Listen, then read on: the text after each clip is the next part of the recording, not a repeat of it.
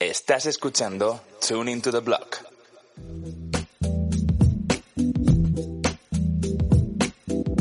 Juan en Cripto, Lorena Ortiz y Álvaro Cobarro os damos la bienvenida a Tune into the Block, el podcast en el que hablaremos de tú a tú sobre Bitcoin, blockchain y criptomonedas.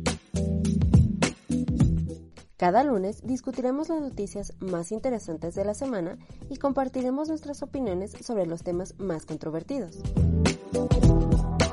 Además, semana a semana vamos a tener invitados especiales con los que podremos conversar, debatir y lo más importante, seguir aprendiendo de Bitcoin y los temas que levantan interés en la industria de las criptomonedas.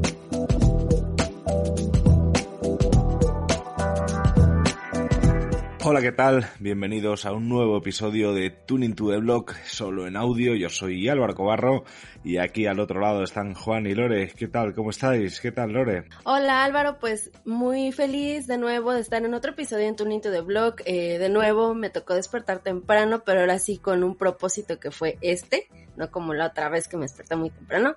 Y pues muy feliz también de compartir el día de hoy eh, temas interesantes con nuestra audiencia y sobre todo temas que probablemente nos han enojado algunos y ahorita vamos a ver de qué se trata. ¿Cómo estás, Juan? Bien, yo también estoy muy bien, afortunadamente contento de volver a estar acá con ustedes y con toda la audiencia. Y hoy viene un tema también controversial, ¿no? Es un tema que, que levanta emociones, a algunos eh, no les gusta, a otros les gusta más. Eh, y bueno, es inevitable y, justamente Álvaro nos estaba contando una anécdota que tuvo hoy y yo creo que eh, puede ser la forma perfecta para empezar el episodio. Cuéntanos Álvaro, eh, ¿cómo estuvo tu mañana? mi, mañana, si te contase. bueno, ahí, voy. A ver, hoy vamos a hablar de, bancos, vamos a hablar de, Bitcoin y su relación con los bancos. Eh, yo hacía mucho tiempo que, no iba al banco para nada. Yo utilizo un banco pues que, apenas tiene oficinas. Eh, estoy pues en ese sentido contento de poder hacer las cosas con mi teléfono, pero justo me ha tocado ir a un banco que además no era el mío, que era el Banco Santander. Y aquí, así voy a decir los nombres, por supuesto, faltaría más. y que y que pues me ha tocado ir para pagar el último recibo de, del máster este de radio que, estoy haciendo. Además de estar prácticamente una hora esperando eh, en la calle, porque además ahora mismo hace sol, pero por la mañana estaba nublado y, hacía hasta fresco, eh, pues eh, por las medidas había cola pues para entrar. Una vez que he entrado, resulta que eh, cuando he ido a la ventanilla a pagar el recibo, me dicen que no, que ya no es hora de pagar el recibo, que es que, era, que terminaba a las diez y media, eran las once menos veinte en ese momento. Y yo le he dicho, pero me estás diciendo de verdad que no puedo pagar un recibo. O sea, me dice, bueno, puedes intentarlo en el cajero. Eh, pues nada, me he ido al cajero, no, no sin antes soltar por la boca pues todo lo que se me ha ocurrido. Y cuando llega al cajero, me ha escaneado el, código de barras del recibo, me ha dejado poner la cantidad, pero como el cajero es del año de la polca, pues eh, no me dejaba ni meter ni concepto, ni número, ni, ni nada. Que a lo mejor es verdad que yo no sabía hacerlo, pero la realidad es que he perdido prácticamente dos horas de mi vida en intentar hacer un pago concretamente eh, pues un pago que, debería ser prácticamente automático, se debería poder hacer con una, con, una transferencia. Eso que me ha hecho hacer, pues bueno, eh, hoy estoy más punky que nunca con el tema de los bancos, a ver si desaparecen de una vez, porque me parece que no puede ser, no puede ser que con nuestro dinero, que es que es nuestro dinero, no podamos hacer las cosas que queramos. Ya no te hablo de de, de, de, la privacidad. Te hablo ya de que les estamos dejando el dinero. O sea, eh, ahora mismo mi, banco, con el dinero de mentira que tengo en la cuenta, eh, eh, estamos está haciendo más dinero de mentira. O sea, ¿en qué momento yo no puedo trabajar con mi dinero? Y así llevo toda la mañana. Bueno, Álvaro, pues es una historia muy triste, eh, que yo creo que todos hemos tenido que vivir algo similar en distintos momentos de nuestras vidas, pero yo te tengo una mala noticia, yo creo que los bancos no van a desaparecer. Esa es eh, pues mi opinión, que de nuevo, ahí es cuando empieza la, la controversia. Muchos creen que, que, Bitcoin y las criptomonedas van a eh, eliminar la necesidad de los bancos, pero yo creo que no, yo creo que no van a desaparecer, yo creo que les va a tocar reinventarse, buscar qué servicios ofrecer, pero vamos a tener que seguir lidiando con los bancos. Ojalá por lo menos no sean obligatorios, porque es que hoy en día el, principal problema que yo veo es que si uno va a arrendar un apartamento, necesita tener banco. Si va a sacar un teléfono móvil, un celular, necesita tener banco. Para pagar los servicios, necesita tener banco. Entonces lo ideal para mí sería que no fueran necesarios, pero yo creo que su existencia desafortunadamente vamos a tener que seguir conviviendo con ellos porque, porque es que además se están adaptando. Ya pues cada vez vemos más noticias de bancos que empiezan a ofrecer servicios de, de criptomonedas a sus clientes y tienen un, eh, en inglés se llama un mod regulatorio, sería como un, un, un pozo, que lo, ¿cómo se llama esto? Como una barrera de entrada muy importante, es que ya tienen un cumplimiento, ya están cumpliendo con gran parte de la regulación que existe hoy para servicios financieros. Entonces, tienen el capital, tienen los clientes, tienen los contactos. Yo creo que es muy difícil que los bancos vayan a desaparecer, por lo menos en el, en el corto y mediano plazo. Pero bueno, por lo menos lo, bonito de esto es que tenemos alternativas y, y, que no, lo ideal para mí de nuevo sería no tener que depender de los bancos. ¿Tú qué piensas, Lore? Definitivamente para mí también sería lo mejor y por eso, por ejemplo, en Bitcoin Embassy aceptamos Bitcoin como medio de pago porque me parece que una de las eh, cuestiones que promovemos más es el, el, utilizar una economía circular, una economía donde dejemos afuera totalmente a terceros, donde sí sea eh, de par a par las transacciones, porque si todos optáramos por aceptar Bitcoin como medio de pago por nuestro trabajo, como sueldo, eh, pues no tendríamos necesidad y no tendría, no habría manera pues de que nos obligaran a, a, tener que estar en un banco, ¿no? Ahora, lo cierto es que, como dices, los bancos, algunos están adaptando y algunos otros no. O sea, eh, cada vez es más y más frecuente que yo observo noticias, notas, tweets de gente quejándose porque el banco eh, les bloqueó la cuenta, por ejemplo, porque vieron que había una transacción de un exchange hacia su cuenta, ¿no? O no les permiten hacer movimientos de, de esta, de esta, de esta manera con, con empresas que estén ligadas a criptomonedas.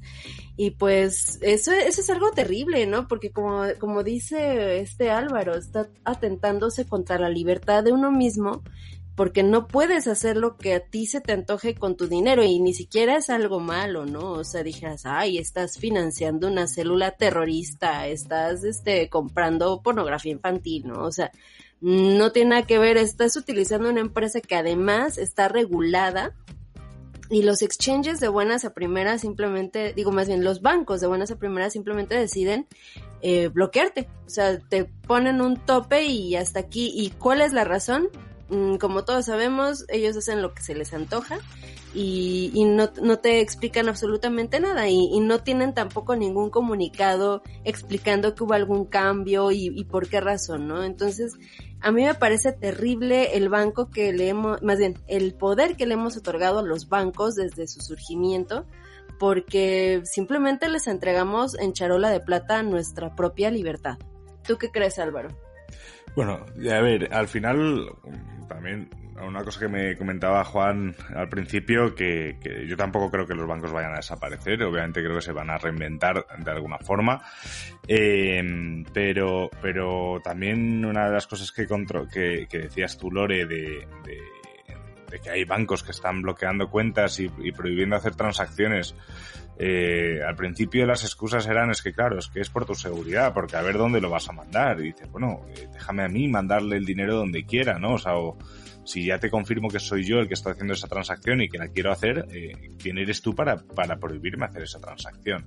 Y ahí es cuando realmente entra, entra el, en valor todo lo que aporta Bitcoin, ¿no? El, el, el, no tener ese, ese intermediario que te prohíba hacer una transacción con tu dinero, porque es que no estás usando dinero del banco, estás usando tu dinero, eh, es una de las cosas más increíbles que, no, que, nos aporta, que nos aporta Bitcoin.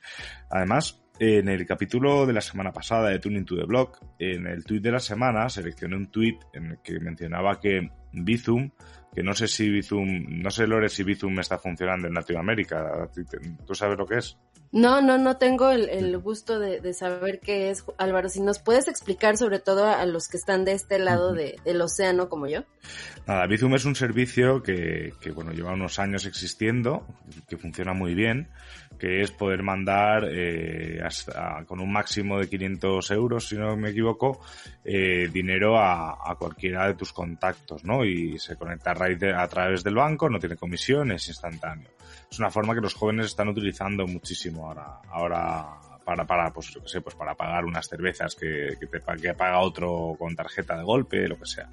Eh, preguntaba porque no sabía si el servicio había llegado ya a Latinoamérica, a lo mejor hay algo, algo similar, pero lo que comentaba en el tweet de la semana pasada, en, el episodio que hicimos sobre la centralización y Binance, eh, es que Bizum tiene 15 trabajadores, nada más y está dando servicio a prácticamente todos los bancos aquí en España.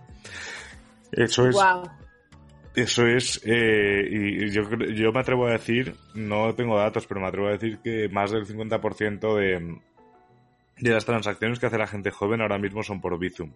O sea, yo creo que ahora, según quién, eh, quiere hacer una transferencia con su banco y, no está acostumbrado a hacerlo, ¿no? Eh, si puede hacerlo con Bizum, lo hace porque es, porque es más rápido y no tienes comisión, o sea, eh, para hacer cosas así pequeñas. Entonces, eso es muy significativo para el futuro de la banca. Al final, en España, en lo que va de año, si no me equivoco, está, la banca ya ha anunciado despidos para más de 17.000 personas. O sea, están reduciendo plantillas, están reduciendo eh, están reduciendo oficinas. Eh, esto es solo por su, esa reestructuración es solo por su beneficio, porque no olvidemos que son empresas privadas, que es lo que comentaba Juan también cuando estaba hablando de, que si quieres alquilar un piso necesitas un banco. Yo es algo de y es un melón que abrí, me acuerdo una vez en, un directo, no sé si estabas tú ya, Lore, por, por, entonces, pero yo lo que, una cosa que no lograba entender es, es cómo una cosa que es 100% obligatoria, que es para poder vivir en, prácticamente en cualquier país, que es una cuenta bancaria, está todo en manos de, empresas privadas que obviamente buscan un beneficio. Eh, yo cuando digo esto no me refiero a que hay que nacionalizar la banca, eso no creo que sea una solución, pero, pero yo es un melón que sí que abro de, oye, ¿y por qué no una especie de, no, no, no un servicio de banca con préstamos, hipotecas, y nada, pero un servicio de cuenta corriente si quieres y ya está, que no tenga ningún coste y que no esté en manos de, empresas privadas pues para poder hacer las cosas necesarias, ni más ni, inversiones, ni plazos fijos, ni planes de pensiones, simplemente una cosa de, de, guardar, ¿no? Lo que se, vendría siendo una, una, una dirección, una wallet de Bitcoin, pero para fiat. Y es que eso es lo que, lo que podrían traer de pronto las CBDCs, ¿no?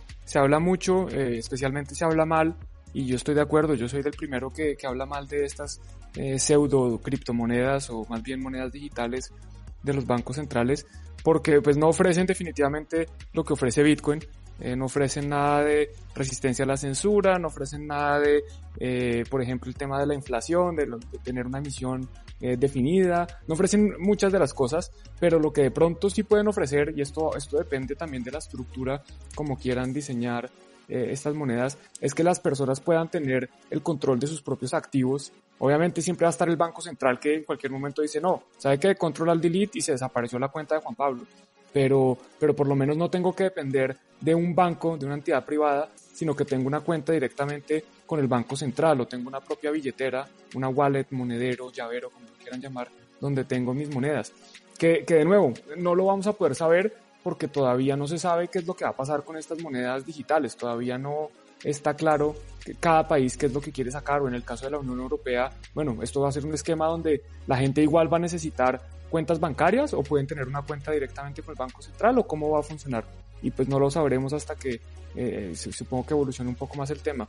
Pero también me, algo que yo quería rescatar o que quería que comentáramos un poco es sobre el tema de el cambio de discurso, ¿no? Porque si uno mira tres años atrás o cuatro años atrás, por ejemplo, Jamie Dimon, el, CEO de JP Morgan, el banco más grande del mundo occidental, estaba diciendo que, que Bitcoin era un fraude y cómo ese discurso ha venido cambiando a través de los años y la semana pasada o antepasada eh, publicaron una noticia ya diciendo, oiga, no, es que ahora le vamos a ofrecer eh, un, un, fondo para que los, nuestros clientes puedan acceder a Bitcoin. Entonces, oiga, usted está diciendo que, que Bitcoin es un fraude, pero, pero en su banco los empleados, algunos empleados negocian así les prohíban. Y ahora dice que sus clientes también, eh, ¿usted quiere meterle este fraude a sus clientes?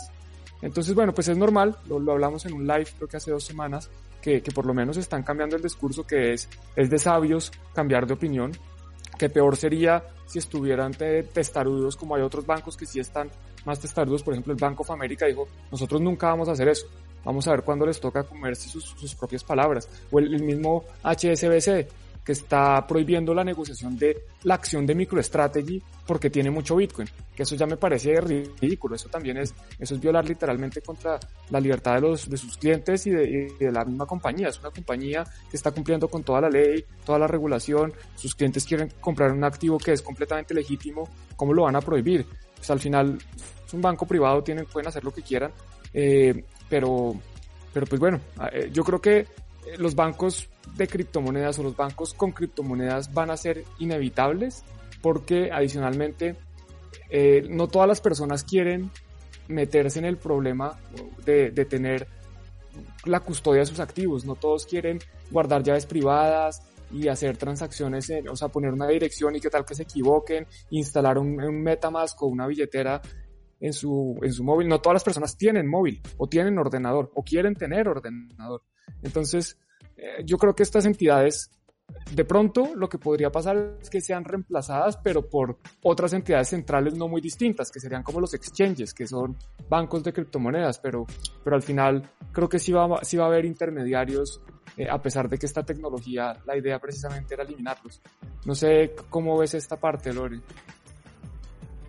Me parece que eh, los bancos siguen hasta cierto punto como en, en, el retraso, ¿no? O sea, como si estuvieran en otra época, porque incluso los que se están intentando adaptar siguen manteniendo actitudes un poco extrañas, como por ejemplo lo que mencionas de JP Morgan. En varios artículos yo leí que, o sea, este servicio eh, de exposición a Bitcoin eh, va a estar como reservado para clientes acaudalados, es decir, eh, van a tomar una posición como siempre elitista, eh, como gatekeepers, así de, ok, tienes, tienes tanto dinero, ok, tú sí puedes.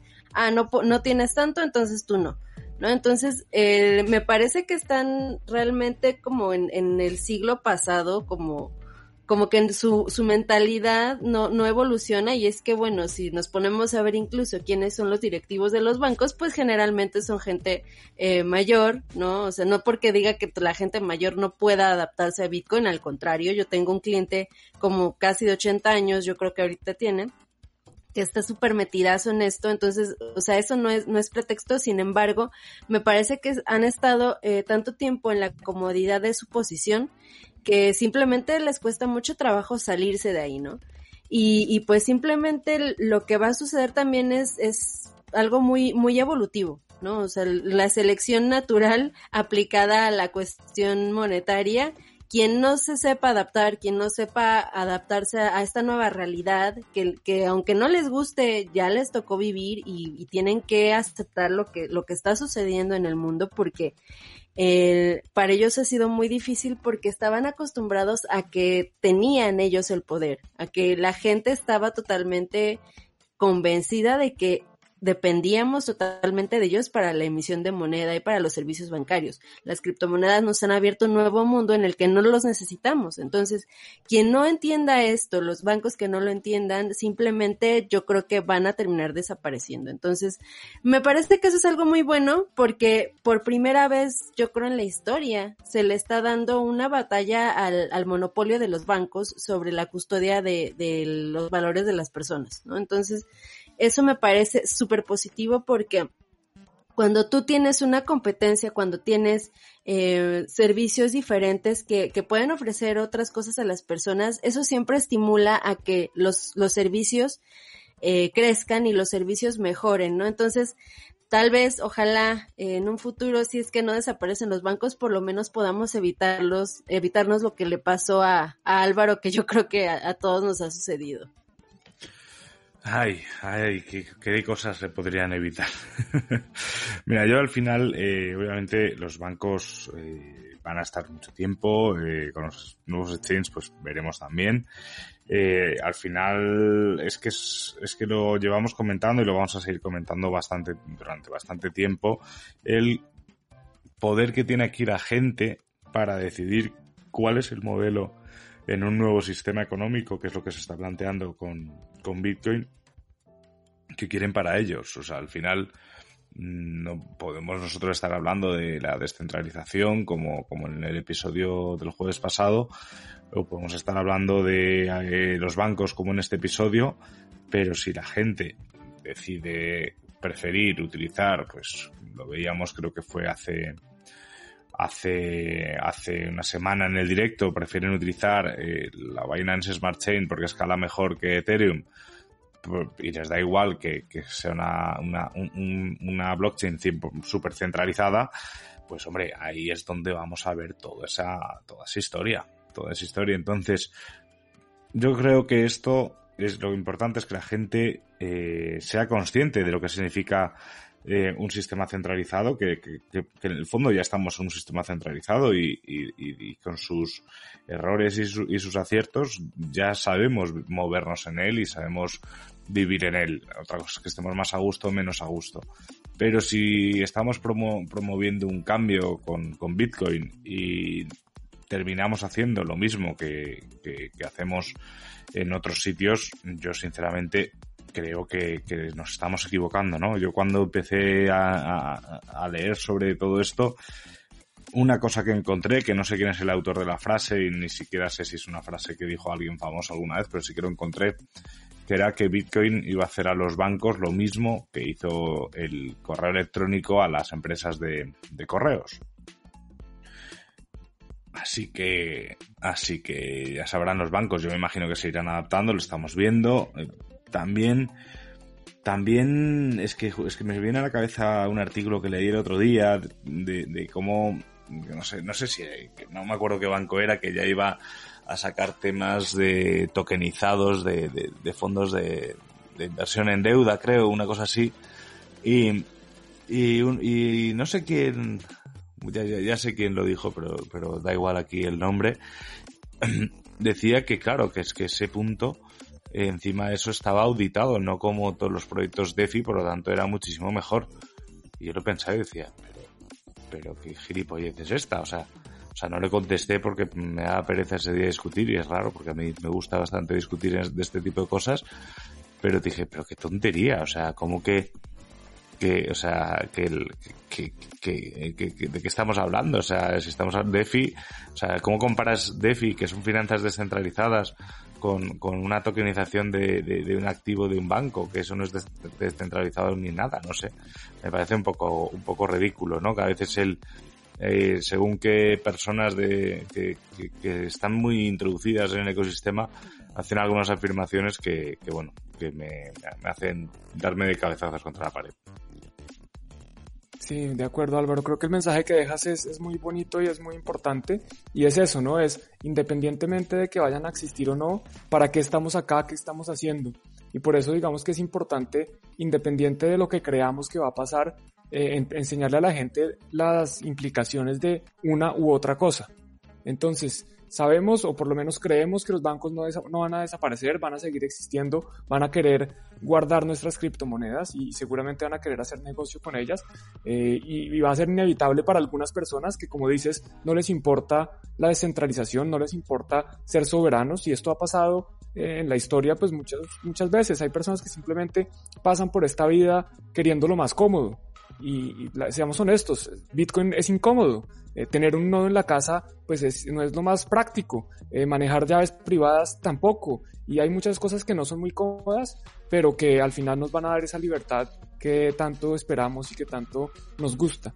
Entonces lo importante es que la gente entienda bien de qué se trata esto, entienda bien las implicaciones de guardar sus propias llaves privadas, tener su propio nodo y, manejar sus recursos y las implicaciones de, oiga, yo estoy dispuesto a ceder esa libertad, a ceder esa privacidad, a ceder todo lo que nos ofrece Bitcoin a cambio de la comodidad que me da una entidad centralizada.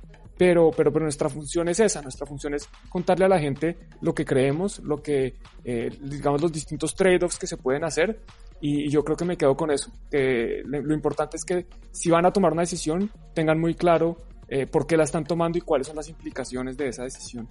Totalmente de acuerdo, eh, Juan. Y por último, como siempre, eh, una gran libertad conlleva una gran responsabilidad. Entonces, asumámosla y, seamos libres. buen mensaje, buen mensaje, Lore. Que en este debate de este episodio de hoy eh, nos gustaría mucho conocer vuestras opiniones sobre el futuro de los bancos, vuestras experiencias buenas y malas con los bancos. Digo buenas y malas por ser justo, ¿no? Pero creo que solo la gente contará cosas malas porque, porque hace mucho tiempo que un banco dejó de ser un amigo, por llamarlo de alguna forma, ¿no? Por mucho que sea un neobanco o lo que sea, al final, al final el, el, pastel es el mismo. Así que vamos a continuar con nuestras secciones. Lore, ¿qué nos traes hoy? Tune into the block. Crypto Podcast. Realidad en el bloque. Esta semana en Realidad en el bloque platicamos con Héctor Rangel, quien es un querido follower mío y de Bitcoin en Basibar, quien también ha colaborado con nosotros a través de diversos memes que él ha hecho un tanto virales dentro de Twitter.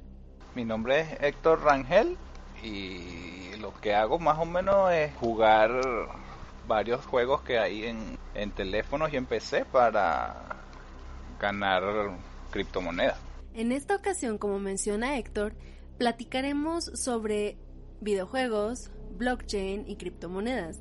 Y seguramente este es un tema que le llamará a más de uno la atención, ya que seguramente entre ustedes, queridos escuchas, estará algún fanático de los videojuegos. Y bueno, qué mejor que jugar videojuegos y aparte ganar criptomonedas. Como sabrán muchos bitcoiners, CryptoTwitter es una herramienta súper útil al momento de investigar y enterarse de cosas nuevas en el ecosistema. Y de hecho, de esta manera es como Héctor da con este nuevo mundo de los videojuegos donde puedes ganar bitcoin. Fue en Twitter en la página de Criptonoticias. Cuando comenzó la pandemia sacaron un artículo que decía para juegos para ganar criptomonedas desde tu casa, juegos en cuarentena. Algunos de los juegos mencionados en el artículo que comenta Héctor fueron Bitcoin Bounce, Roller Coin y Light Night. Bitcoin Bounce es un juego muy sencillo para móvil, el cual requiere que hagas rebotar una pequeña pelota a lo largo de diferentes plataformas que se van moviendo conforme vas avanzando. Si tu puntaje es de los más altos y obtienes varios objetos a lo largo de tu camino, obtienes más boletos para poder participar en un sorteo que se realiza diariamente con diferentes premios. En el caso de Light Night, este pertenece a una empresa llamada Satoshi's Games, la cual interactúa a través de la red principal de Lightning Network e incluye una variedad increíble de juegos entre los cuales podrás elegir. Dentro de estos, dependerá de ti el lograr completar diferentes desafíos para ganar satoshis de manera inmediata a tu cartera integrada. Uno de los juegos que más llamó mi atención fue Roller Coin, ya que este emula la experiencia de ser un minero dentro de este pequeño mundo digital en el cual debes completar diferentes minijuegos para poder ganar poder de minería dentro de tu juego. Y dependiendo de la cantidad de tiempo que tú dediques a estos minijuegos, será la cantidad de satoshis que lograrás minar durante tu estancia en esta realidad alterna. En el caso del primer juego que mencioné, Bitcoin Bounce, este pertenece a la empresa Thunder Games, la cual organiza un evento de manera regular para realizar la premiación de los diferentes ganadores de los diversos juegos que ellos tienen. El último domingo de cada mes hacen un evento especial, eh, se llama Mingox, siempre le ponen el número. El, ayer, el domingo pasado, fue el número 14 y reparten entre todos los juegos 0.1 BTC. Es alrededor de 5 o 6 juegos más o menos.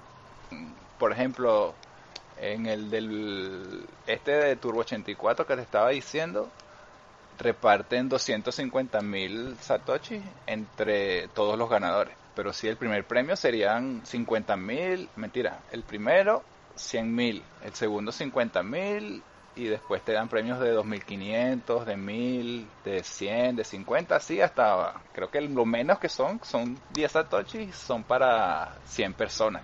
Mucha gente gana, pues por lo menos 10 satoshis te lleva.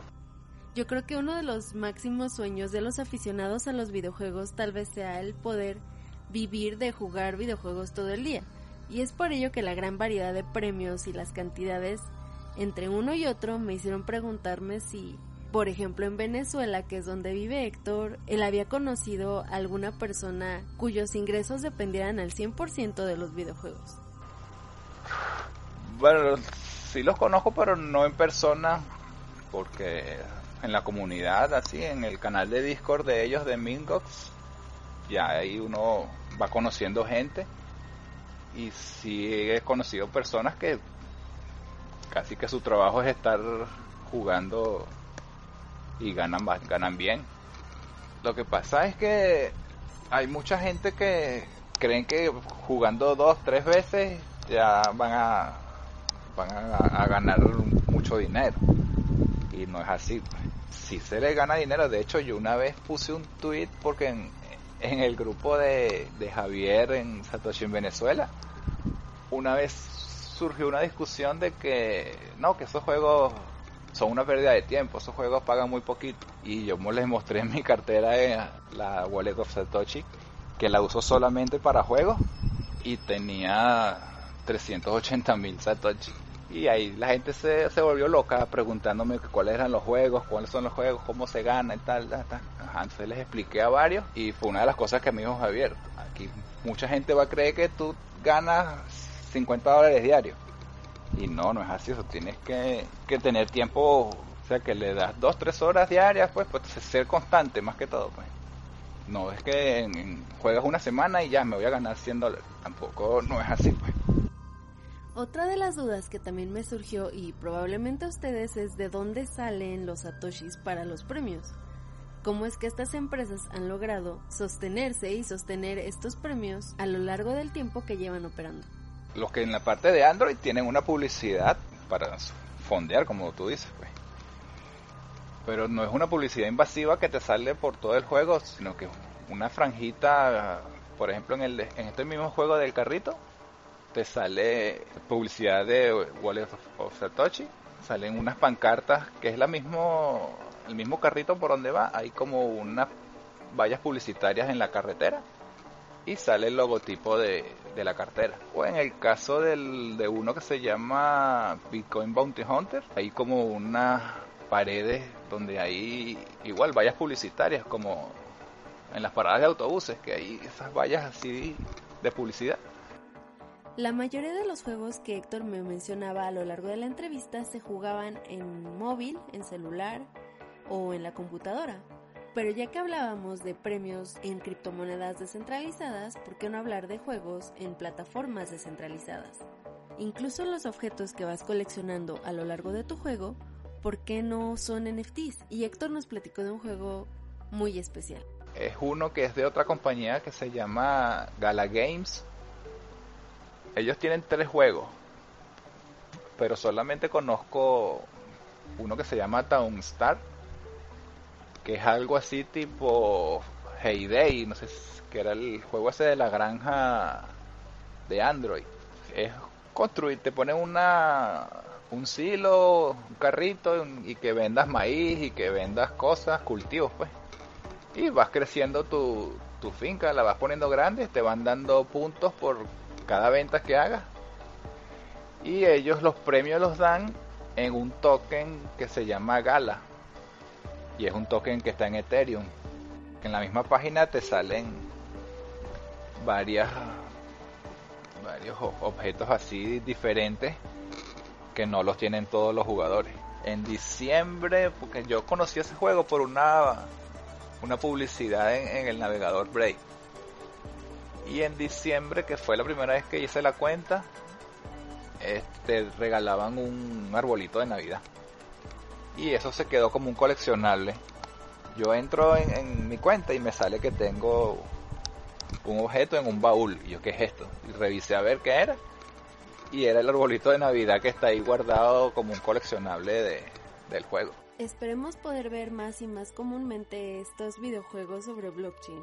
Sería muy interesante el poder realmente trasladar toda esta industria a plataformas descentralizadas, ¿no les parece? Ya por último le pregunté a Héctor el qué visualizaba para el futuro respecto a esta industria. A largo plazo es una industria que cada vez gana más seguidores. De hecho, muchos de los juegos al principio no tenían más de, ¿qué te digo? Más de mil, dos mil jugadores al mes. Y ahorita es una comunidad que hay mucha competencia, tanta gente que también por el auge de, las mismas cripto como han subido de precio y es una manera sencilla y, gratis de conseguirte fracciones de Bitcoin.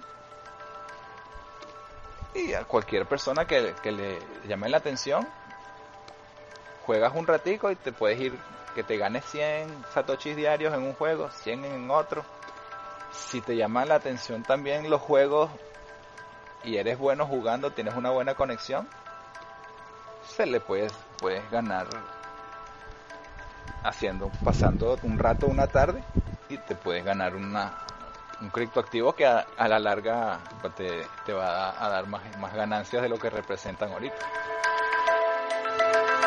Estás escuchando Tune into the Block. Tune into the Block.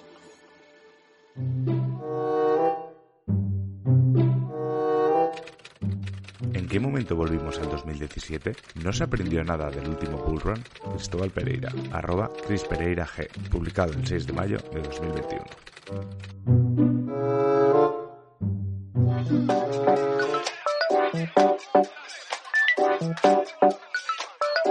Bueno, Lore, interesantísima la entrevista. Muchas gracias por esa conversación y yo creo que eso nos va a dar espacio para de pronto hacer un episodio la próxima semana relacionado con ese tema. Y Álvaro, por tu parte, ¿qué nos traes con el diccionario cripto? Pues hoy en el diccionario cripto toca la letra F, por supuesto, de Fake Satoshi. Fake Satoshi, término empleado por la comunidad bitcoiner en las redes sociales para referirse sarcásticamente a personalidades que han proclamado ser Satoshi Nakamoto, creador de Bitcoin, sin ofrecer evidencias contundentes y fidedignas al respecto. Bueno, realmente todos cuando hablamos de Fake Satoshi hablamos de una persona que es el infame Clyde Wright que se ha autoproclamado más de una vez y cuenta con una legión de fanáticos seguidores que no hacen nada más sinceramente y con todo el respeto o no de decir tonterías una tras de otra se ha demostrado más de una vez que Fake Satoshi no es Satoshi Nakamoto y lo único que ha hecho este hombre ha sido mentir, mentir, mentir para obtener su propio beneficio. Así que brindemos todos por un ecosistema cripto y un ecosistema Bitcoin sin más fake Satoshis. Tune into the block. Crypto Podcast. Yo creo que todos eh, coincidimos en que no nos encanta hablar de Fake Satoshi, pero creo que es súper importante que Álvaro nos haya contado lo que nos dijo porque muchas personas cuando entran a esto sí creen eh, que este personaje tan colorido es Satoshi por todas las notas que se encuentran por ahí y por la autopromoción que él mismo se hace, ¿no? Así que Fuchi, Fuchi por él. Y pues bueno, ahora vamos a temas que no son tan cripto porque como sabemos, eh, aunque lo queramos, no todo en el mundo son criptomonedas. Entonces, ¿qué nos traes, Juan?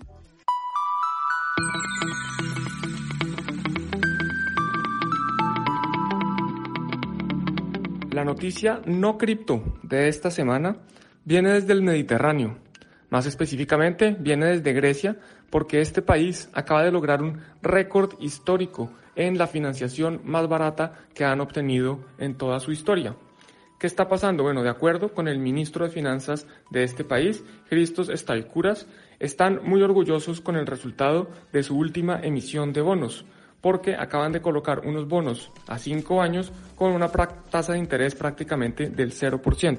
¿Qué significa esto? Significa que el gobierno de Grecia se ha endeudado, ha conseguido nuevo financiamiento y los inversionistas, que pueden ser personas naturales, fondos de pensiones, incluso otros países, acaban de aceptar que les paguen prácticamente el 0% por prestarle dinero a Grecia por cinco años. Esto no solo es eh, bastante ridículo, por no decir otra cosa, sino que demuestra el ambiente que estamos viviendo donde hay mucha liquidez, o sea, mucho dinero que en la economía, mucho dinero en los mercados financieros y no hay necesariamente activos donde se pueda colocar ese dinero. Vale la pena destacar que la financiación que obtuvo Grecia fueron 3 mil millones de euros en un mercado donde prácticamente es difícil obtener un retorno.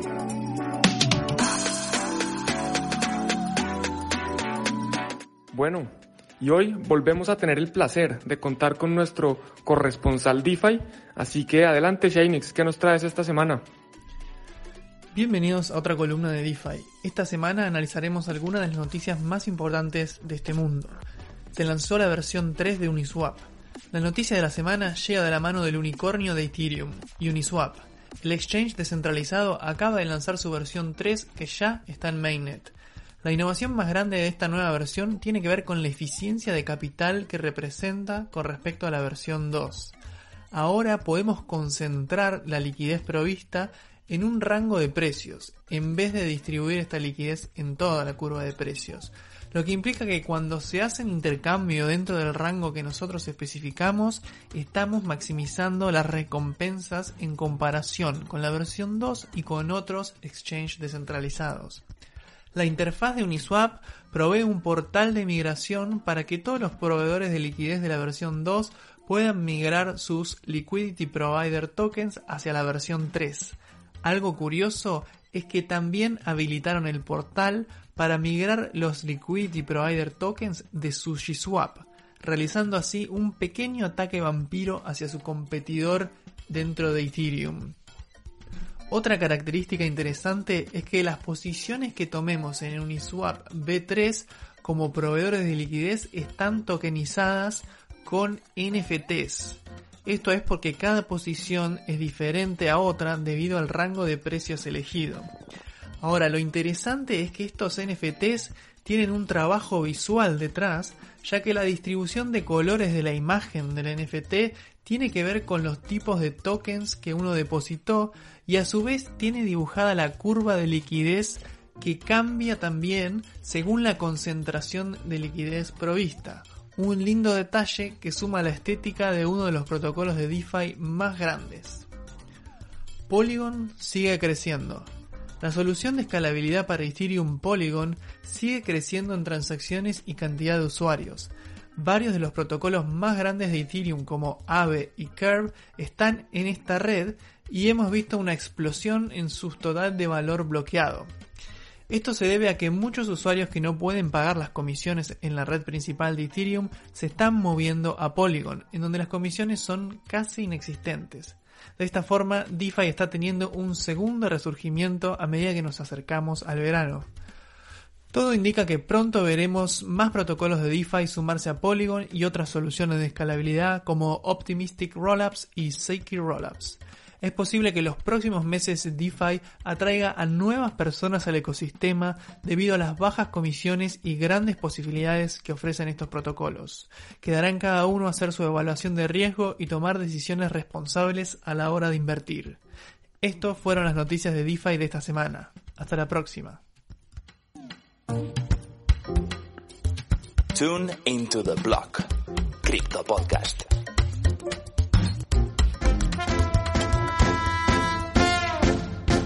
La cifra de la semana.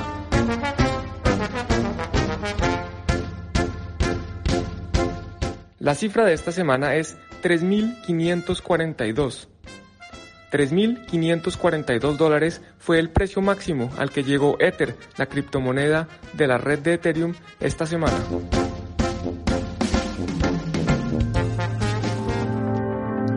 Siempre decimos que hay que estar conectado también con el mundo analógico, porque si no al final nos quedamos en un mundo de criptomonedas y nos perdemos la mitad de cosas que pasan por nuestras vidas. También es cierto que en el mundo de las criptos pasan muchísimas cosas.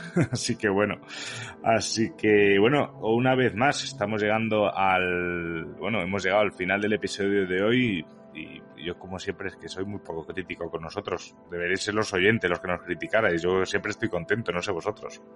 También muy contento. Eh, esperamos cada semana superarnos y lo más importante es que les guste a los usuarios, a los, a los, a la audiencia, cuáles usuarios ni que nada, a la audiencia y que aprendan, ¿no? Que sigamos aprendiendo todos juntos, que yo creo que esa es la principal razón por la que estamos eh, creando este podcast. Así es, así es, Juan. Y también estamos creando este podcast para, para alegrar, para disfrutar esta vida bitcoiner que nos elegimos y pues qué mejor que escuchar a DJ Satoshi para eh, mejorar este momento todavía más. Hoy DJ Satoshi os habla muy bajito porque os traigo una canción de 1975 que sinceramente no tiene nada que ver con todo lo que hemos hablado, pero es que es un temazo. Y la verdad, ayer lo recordé con muchos amigos y me apetecía compartirla con vosotros. Esto que vais a escuchar es Take Your Prize de Camille Jarbrook de su disco The Iron Pot Cooker.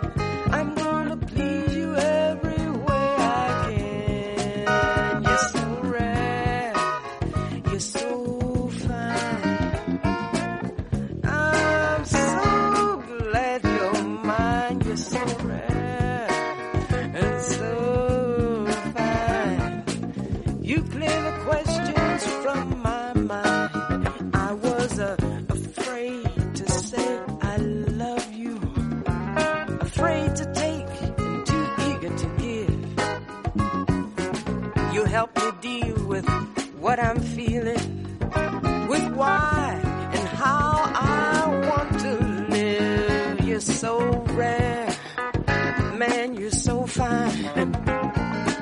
You know, I'm so glad you're mine.